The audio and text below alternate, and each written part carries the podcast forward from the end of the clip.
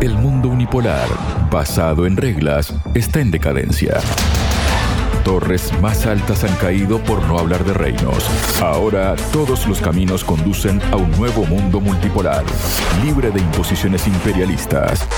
En ajedrez de geopolítica analizamos todos estos movimientos.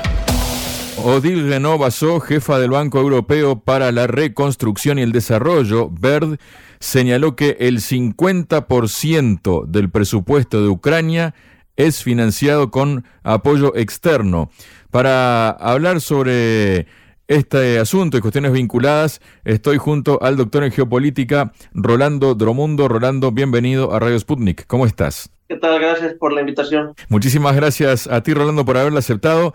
Pero este no es el dato más interesante que ha dado esta funcionaria, sino que lo que dijo a continuación es que en medio del aumento de la resistencia en Estados Unidos y Europa, tanto entre la dirigencia política como entre la ciudadanía a continuar financiando el conflicto en territorio ucraniano, la alta funcionaria de origen francés señaló que las ayudas a Kiev han sido más grandes que las destinadas al viejo continente por Estados Unidos en el famoso Plan Marshall.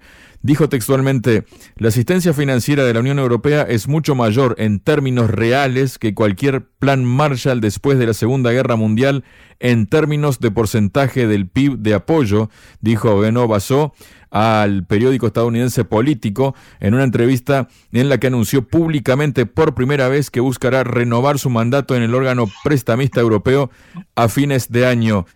Esto dice mucho ya, Rolando, de lo que es todo el contexto? Bueno, mira, más allá de que a mí me gustaría revisar las cifras para ver qué tanto es efectivamente en esa proporción, pero no hay duda que claramente pues sí ha representado un esfuerzo económico muy importante para los países de Occidente, ¿no? Digamos, es, es bastante grande, de una gran, muy gran envergadura lo que está haciendo a propuesta, digamos, liderados por Estados Unidos y que por supuesto ha cambiado, digamos, la estructura de cómo se venía organizando el mundo este y seguramente va a generar un nuevo paradigma después de que termine la guerra, ¿no? Entonces esto pues sí este, da a aclarar que lo que se está viviendo desde ya hace, bueno, casi dos años, pues es justamente un conflicto, no es un conflicto regional, sino simplemente es un conflicto a nivel mundial en el cual si bien las hostilidades este, en términos bélicos y militares están en una sola parte del mundo, pero sí están participando pues todas las potencias, digamos, de una u otra manera de este planeta, de manera indirecta o indirecta, están, digamos, relacionados con lo que está pasando en este momento en, en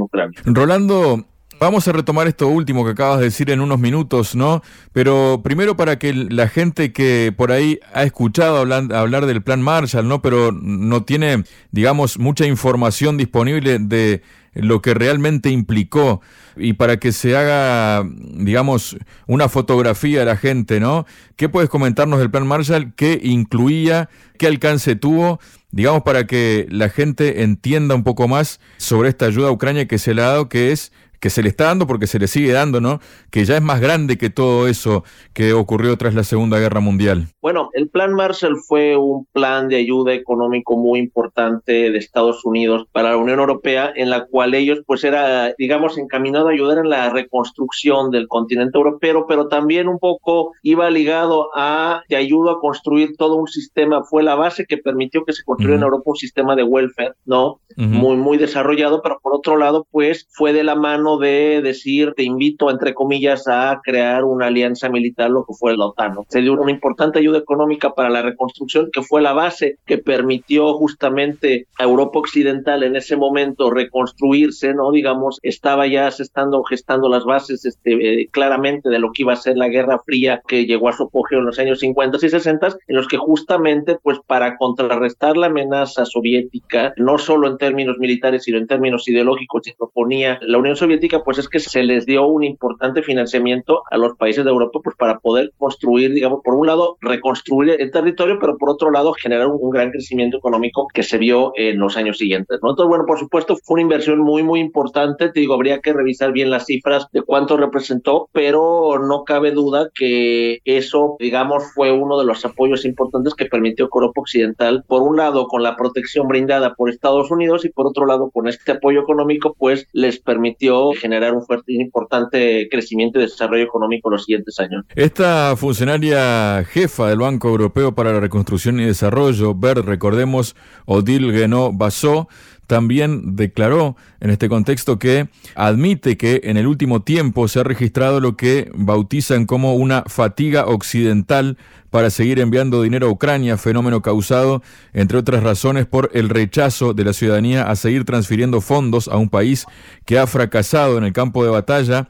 los constantes escándalos de corrupción vinculados a la apropiación indebida de fondos públicos por parte de funcionarios de Kiev y el aumento del costo de la vida que la decisión de Occidente de extender el conflicto ha provocado. Dijo, Bruselas y Washington han enfrentado recientemente una serie de resistencias a financiar a Ucrania con cargo a sus presupuestos nacionales, dice político que señala que el presidente Joe Biden ha tenido problemas en conseguir que el Congreso de su país apruebe fondos extra para Ucrania y que los políticos europeos ya no tienen fácil buscar dinero disponible que se pueda enviar a Kiev, ¿no? De hecho, todavía está sin resolver el asunto del dinero de parte de Estados Unidos, sí ya se ha resuelto el de la Unión Europea y por ahí también dejó caer la portavoz de la Cancillería rusa, María Zaharova, que como que Estados Unidos está intentando que toda la carga económica del conflicto en Ucrania ya recaiga definitivamente en Europa.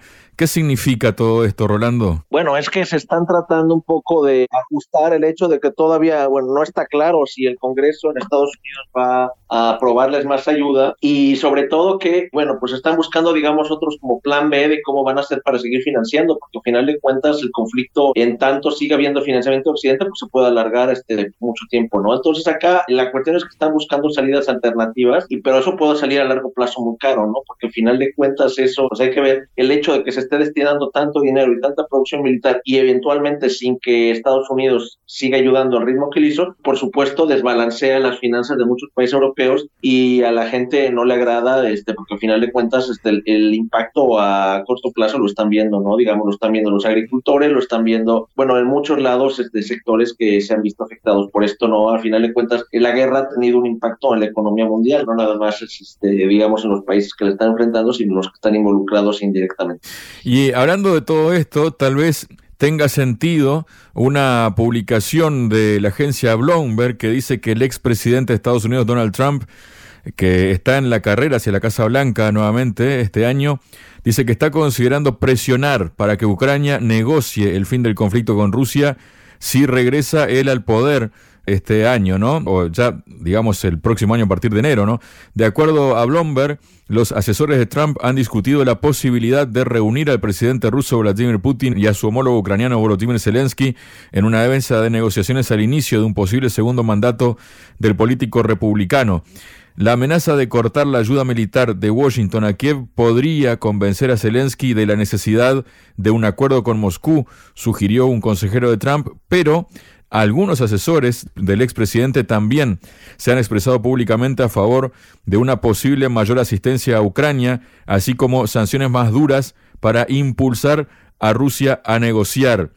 ¿Cuál estrategia de estas podría, digamos, sacar a Occidente del atolladero de una forma no humillante, por decirlo de algún modo, y cuál de estos escenarios podría seguir hundiendo las economías occidentales, sobre todo la europea, Rolando? Es que bueno, a ver, es, complicado porque, digamos, el impacto es diferente. A Estados Unidos le conviene un conflicto a largo plazo hasta cierto punto. En Europa no les conviene absolutamente. Europa está cargando con un costo político y económico bastante alto y ellos son, digamos, de los principales, digamos, afectados, ¿no? Entonces, sin embargo, bueno, hay dos corrientes en Estados Unidos justamente que se están viendo, se están manifestando muy claros, ¿no? Un sector de los conservadores que no quieren financiar un esfuerzo bélico, el cual no le ven sentido y que prefieren dedicar ese dinero a, digamos, a cuestiones en el mismo territorio estadounidense y por otro lado otro sector que cree que alargar el conflicto, bueno, a final de cuentas permite fortalecer la posición, buscar aspirar a una posición hegemónica de Estados Unidos en el planeta, ¿no? Y justamente qué mejor que alargando un conflicto contra Rusia, ¿no? De la misma manera que eventualmente puede estallar contra China en el Pacífico, ¿no? Entonces, son ahí las dos cuestiones. Es muy temprano para hacer especulaciones sobre cómo sería una presidencia Trump. Primero creo que se tiene que afianzar las candidaturas de ambos como parece. Faltan nueve meses. Nueve meses es muchísimo en los tiempos como está la situación, considerando que son dos personas además de tercera edad, además este, en, situaciones, digamos, este, muy particulares cada uno, ¿no? Este, Trump con todos los problemas legales que tiene, que no son pocos. Y bueno, entonces, bueno, pues digo, creo que es temprano para empezar a hacer especulaciones sobre cómo se vería una presidencia de uno o de otro. Luego, Rolando, también está el hecho no solo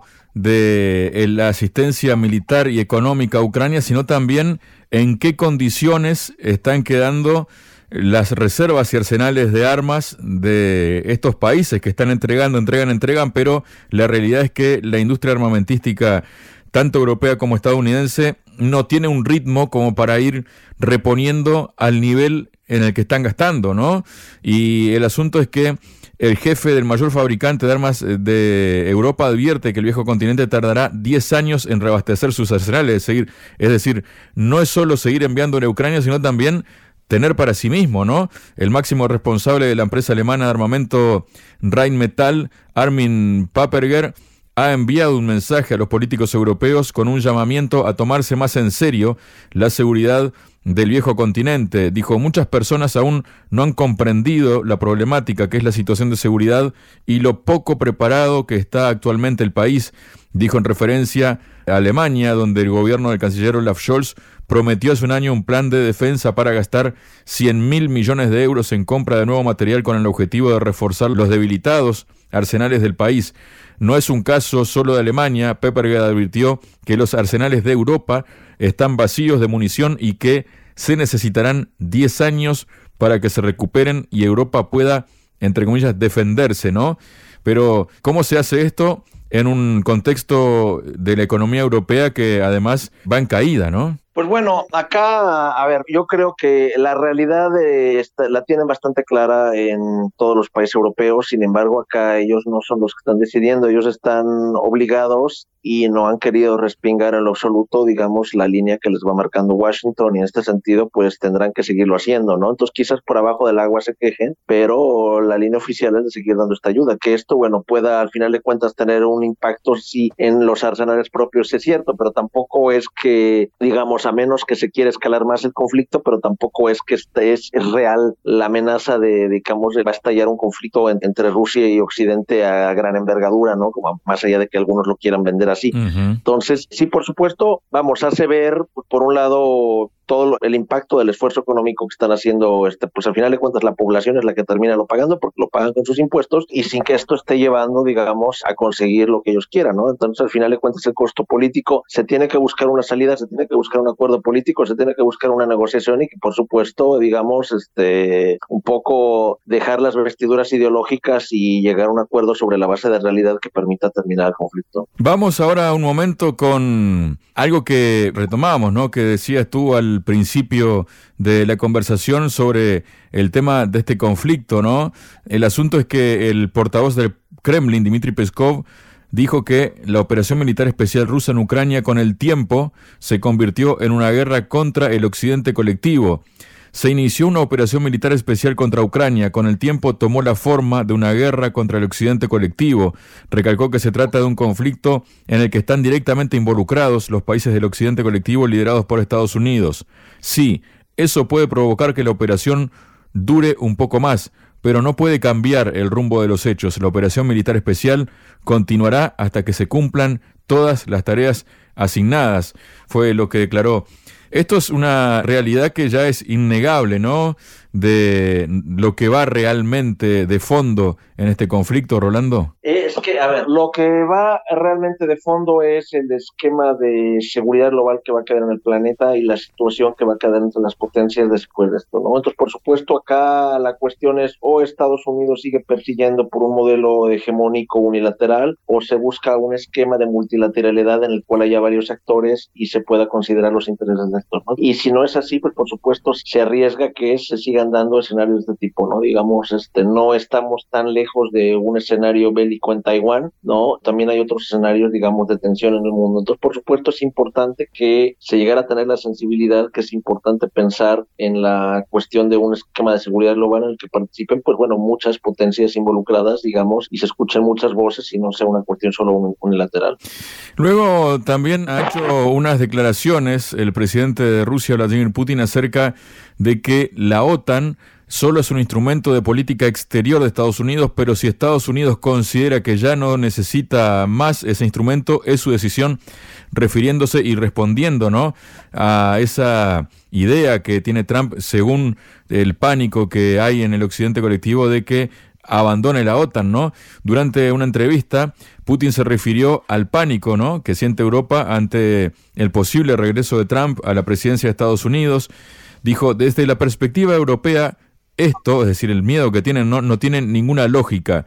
Les gustaría que Estados Unidos siguiera desempeñando gratuitamente funciones que han ido evolucionando desde la creación de la OTAN.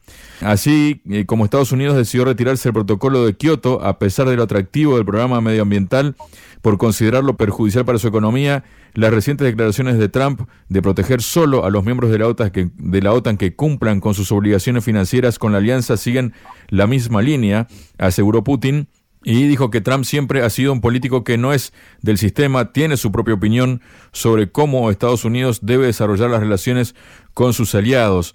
¿Qué nos dices de estas declaraciones, Rolando? Pues, a ver, ¿cómo decirte? Mira, yo creo que al final de cuentas, cada quien, cada bando, justamente busca empujar o interpretar, digamos, a que vaya en el tenor que les conviene, ¿no? En este sentido, en Estados Unidos hay dos líneas políticas, digamos, una no es nuevo, muchas de las propuestas que hace Trump no son nuevas en la historia de Estados Unidos. Hay que recordar que también hace alrededor de un siglo en Estados Unidos hubo un gran debate también sobre participar o no en la Primera Guerra Mundial y sobre por qué Estados Unidos tenía o no que involucrarse en otros conflictos, ¿no? Y digamos, y una parte de los segmentos más conservadores, digamos, que adaptaban siempre una postura más aislacionista, ¿no? Diciendo que Estados Unidos se tiene que preocupar este, por lo que pasaba dentro del territorio y, y no aplicaba estar, digamos, este, ayudando a los otros, ¿no? Entonces, bueno, acá es algo, es un discurso que se ha retomado, ha reaparecido en un sector de los conservadores o neoconservadores en varios países, pero, y sobre esto pues, se puede también hacer una crítica a la OTAN. La OTAN, bueno, a final de cuentas es también un organismo que surgió en el seno de la Guerra Fría y en el momento que, bueno, que terminó la Guerra Fría, pues quedó como un órgano en manos bajo la línea de Estados Unidos para tratar de propugnar e impulsar una visión hegemónica de seguridad en el mundo. Nosotros, por supuesto, esto choca, ¿no? Entonces, el hecho de que se trate de mantener este órgano que era de la Guerra Fría hasta ahora, por supuesto, genera reticencias, sobre todo de China y Estados Unidos, pero no únicamente, ¿no? Entonces, porque, bueno, no se está propugnando por un sistema de seguridad en el cual se consideren pues, a todos los países.